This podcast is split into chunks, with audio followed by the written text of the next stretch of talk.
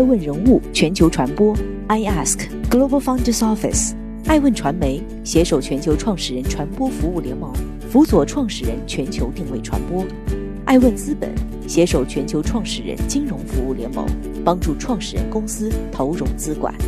欢迎您每天聆听爱问人物。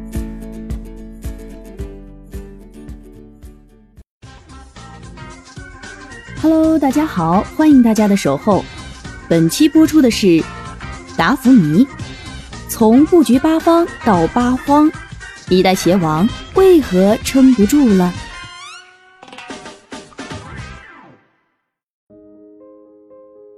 爱上 S.H.E，爱上达芙妮，美丽不打折，漂亮一百分。曾经的达芙妮俘获了多少女孩的少女心？而对于很多女孩来说，达芙妮曾经是她们止步于橱窗外却舍不得购买的水晶鞋。她当之无愧地成为一代女鞋之王。可如今，女孩们都已经长大，却再也不会看她一眼了。八月二十五号晚，一代鞋王达芙妮国际再次交出亏损成绩单。达芙妮国际发布截至今年六月三十号的六个月业绩。营业额同比减少百分之八十五，至二点一二亿港元；股东应占溢利同比增长百分之六十三点七七，但仍亏损一点四一亿港元。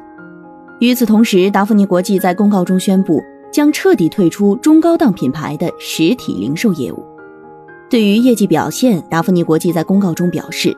这主要是由于销售点由去年六月三十号的两千二百零八家大幅缩减至今年六月三十号的二百九十三家，以及新冠肺炎疫情对店铺营运和消费市场的影响。达芙妮国际从二零一二年巅峰时期的六千八百八十一家门店减少至如今的不到三百家，其中仅二零一九年达芙妮国际门店总数就从两千八百二十家就收缩至四百二十五家，日均关店。六家，一代鞋王终究还是没落了。上个世纪八十年代初，达芙妮创始人之一的张文怡白手起家，租了一间工厂做鞋类产品代工。一九八七年，张文怡和妹夫陈贤民一起创办了永恩国际集团有限公司，正式开始生产并销售鞋类产品。一九九零年，张文怡瞄准中国女鞋市场巨大的发展潜力，计划专攻女鞋市场。他参阅了希腊神话中月桂女神达芙妮的浪漫形象，于是女鞋品牌达芙妮应运而生。这个被赋予了神话色彩的女鞋标志设计简单大方，给人以单纯和干净。往往简单的东西会给人一种赏心悦目的感觉。再加上神话，它的标志设计中运用了希腊元素，为达芙妮披上了一层神秘的面纱。在当时那个年代，国内的消费水平普遍不高。和那些高端大气上档次的鞋类相比，价格亲民显然更具优势和吸引力。而此时的达芙妮走的正是平价时尚路线，还为所有用户贴心的提供了三个月内包修、包换、包退的三包服务，不仅物美价廉，还有售后保障，顾客们纷至沓来，达芙妮很快就在国内有了自己的一席之地。一九九五年，永恩国际正式在香港联合交易所上市。一年后，达芙妮正式进入实体零售业，以加盟的形式迅速扩张店面。二零零四年，达芙妮迎来了一个巅峰。据悉，当时达芙妮的年销量达到了五千万双，在内地市场，几乎每卖出五双女鞋，其中必有一双来自达芙妮。市场占有率高，达芙妮也俘获了一大批少女的心。之后的几年里，达芙妮都在马不停蹄地开设新门店。到二零一二年时，全国的达芙妮门店数量已经增加到了六千六百八十一家，以至于当时的你走在中国主要城市的任何一条步行街上，都能发现它的身影。然而物极必反，达芙妮门店的疯狂开张，无形中使经营压力大大增加。二零二年时开始慢慢兴起的互联网消费，使实体零售业面临着用户流失和成本剧增的双重困境。加上达芙妮此前曾出现过张文仪违反被判刑、对加盟商施压遭抗议等问题，处境更为艰难。日积月累，庞大的数量的门店已经成为了达芙妮生存发展的绊脚石。此后，达芙妮便走上了关闭门店之路。二零一八年上半年，达芙妮关闭了四百多家门店。二零一九年，达芙妮将两千八百二十家门店收缩至四百二十五家，如今又决定将实体门店清零。达芙妮从门庭若市到门可罗雀，值得深思。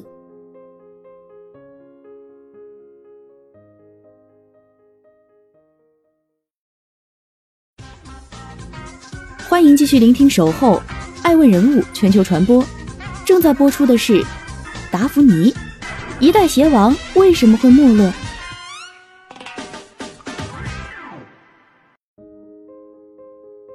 正所谓成也萧何，败也萧何。曾经想靠着疯狂开店来一扩版图的达芙妮，近年来却疯狂关店，不断的扩张着，看似带来了营业收入的增长，却带来了巨大的存货压力。二零一三年底，达芙妮的存货余额高达二十一亿元。然而，它繁荣业绩的背后，只是地盘扩大的直接结果，而不是自身品牌价值的提升。高额的库存也是以直营店为主的扩张模式下的必然产物，为其之后的业绩衰败埋下了一颗大雷。等达到一定程度后，这颗大雷就会原地爆炸了。可达芙妮似乎没有发觉，只一时沉迷于扩张的快乐，却忘记了可能会面对的渠道质量和存货积压等现实问题。达芙妮的销售模式以直营店为主，而且大量店铺开设在三线以下城市。为了满足不同区域销售点的陈列及消费者挑选的需求，各个鞋样都要保持充足的库存。二零一零年以前，线上销售尚不普及。中规中矩的款式设计还没有成为销售的软肋，下沉市场尚可消化部分积压的过时库存。但是随着店铺越开越多，达芙妮的鞋子反而越卖越慢。二零零四年至二零一五年，公司的存货周转率从一百二十六点二二天上涨至二百一十五天。二百一十五天对于一个追求时尚的人士来说，就好像买到了一个上个世纪的鞋，真的高兴不起来。而如此缓慢的收转率，更是限制了款式的创新，流通太慢，新款都变旧款了。如此情况下，它的设计和品质当然饱受诟病，却还不至于成为引爆点。达芙妮存货的这颗雷，最后还是靠打折来引爆的。随着销售点的迅速减少，达芙妮选择了最直接也是最致命的方式处理存货，那就是无休止的打折促销。然而，长期的促销无疑给品牌形象造成了严重伤害。低价和促销是会吸引一批客户，但是也会让他损失掉很多忠实的消费者。曾经的一代鞋王，如今反而成为了廉价的代名词。九十九元一双，买一送一的广告随处可见，让一些爱面子的女生拿下鞋又放下，默默地转过身离开，甚至只从门口经过，再也不进去了。毕竟，很多女性消费者很难接受自己曾经喜欢的品牌会有一天成为人人都穿得起的廉价货，不禁让人感慨：牌子还是当年那个牌子，却没有了当年的价值。在艾问人物看来，达芙妮的没落不仅是因为自身失败的经营战略导致的，近些年大东、卓诗尼等小品牌的推出，也在迅速蚕食原本属于达芙妮的消费群体。同时，随着电商平台的兴起和迅猛发展，消费者们有了更多的选择，他们把目光转向了网购，渴望在浩瀚的网络新世界找到属于自己心仪的那一双水晶鞋。可大家有所不知的是，其实早在电商平台兴起时，达芙妮也曾试图在网络渠道分得一杯羹，只是没料到的是，方向对了，伙伴却选错了。二零一零年，达芙妮斥资三千万元入资百度投资的 B to C 平台要点一百。次年，他竟大下血本，关闭了京东、乐淘、好乐等分享渠道，全力扶持要点一百，持续注资三亿元左右。结果不到两年时间，要点一百不仅烧光了达芙妮的这三亿元投资，还直接中断网站运营。就这样，达芙妮不仅错过了入局电商的最佳时机，还让自己深陷财务泥潭。这一切都在达芙妮的意料之外。早期的盲目扩张，后期的设计弱势，以及劣质的电商的拖累，终将一代鞋王拖向了万丈深渊。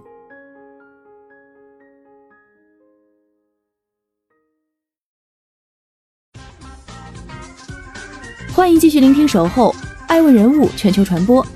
正在播出的是达芙妮如何重生。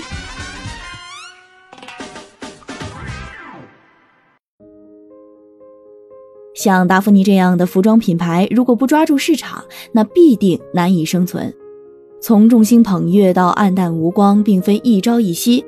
达芙妮的问题在于没有跟上不断变化的市场。富贵鸟、真维斯破产。拉夏贝尔债务缠身，百丽、红蜻蜓、星期六等也纷纷关店，这些啊都是前车之鉴。他们由盛转衰，究其原因，是因其不仅因循守旧、盲目扩张，最重要的是没有跟上消费趋势的变化。心急吃不了热豆腐，天下武功唯快不破。艾问人物了解到。这些传统的中国鞋服零售品牌普遍采用以门店加盟扩张为核心的增长驱动模式。门店数量扩张思维主导了过去十年的鞋服零售品牌的经营理念，但事实上，外部环境的变化其实是要求鞋服品牌在经营理念上必须进行全面的重塑与革新。未来，用户及市场导向思维以及精益化思维将成为下一个五到十年的鞋服零售行业的重要发展方向。这样看来，达芙妮想要重生，可能需要从改变公司运营模式出发。比如考虑品牌授权模式等等。不过，眼下对于达芙妮来说，当下之急是要先思考如何活下去。这个达芙妮在最新半年报中也给出了答案。他表示，在接下来的一年持续经营下去，以下三个条件必须全部满足：首先，成功控制成本，以改善经营业绩以及现金流量。其次，在未来十二个月内成功出售账面价值约为五千二百万港元的非核心物业，并非取得资金。最后，公司高管在必要时刻向公司提供贷款五千万港元，并寻找额外融资渠道，以提升公司的财务状况。这三个条件看似复杂，实则就是一句话：能不能活，得看有没有钱。仅仅活一年都要砸锅卖铁，达芙妮未来的日子实在令人担忧。现在达芙妮下定决心彻底放弃实体零售，那线上化必然是其发展的重要方向，而线上销售销量的最终结果将会影响达芙妮整个业绩表现。现在达芙妮已经开始在进行淘宝直播了。艾问人物经调查发现，八月二十七号下午三点左右，达芙妮淘宝直播间的观看人数只有三千七百多人，互动也很少。从目前电商平台的数据来看。达芙妮想要在线上崛起，显然不是那么简单的，面临着不小的挑战。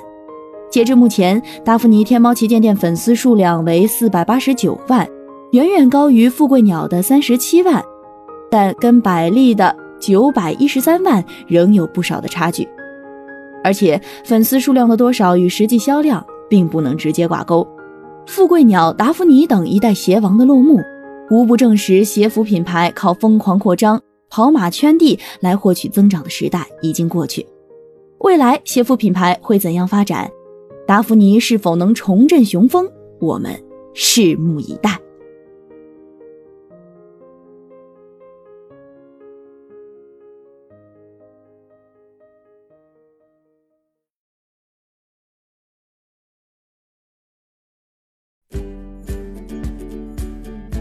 多顶级人物，欢迎关注每周六晚十一点海南卫视，同步在学习强国 APP 直播。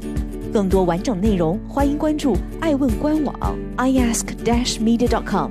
更多精彩内容，也可以搜索爱问人物抖音号 iaskleaders。爱问人物全球传播，iask Global Founders Office。